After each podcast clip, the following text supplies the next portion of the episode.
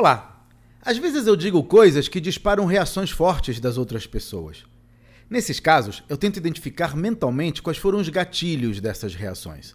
Por exemplo, sempre que eu menciono os números de vendas, ele levanta a voz. Daí eu digo o que observei no tom mais calmo que eu conseguir usar. Fulano, sempre que eu menciono os números das vendas, você levanta a voz. Pode me ajudar a entender por quê? E você tem alguma ideia para resolvermos isso juntos? Na maioria das vezes, Mostrar que estamos no mesmo time é o suficiente para colocar a conversa de volta nos trilhos. Da mesma forma, quando um cliente levanta o tom e eu mostro que estamos no mesmo lado, afinal, ambos queremos que ele fique feliz, a temperatura esfria e podemos continuar de uma forma mais construtiva. Semana que vem eu vou mostrar ao vivo algumas estratégias para reter clientes.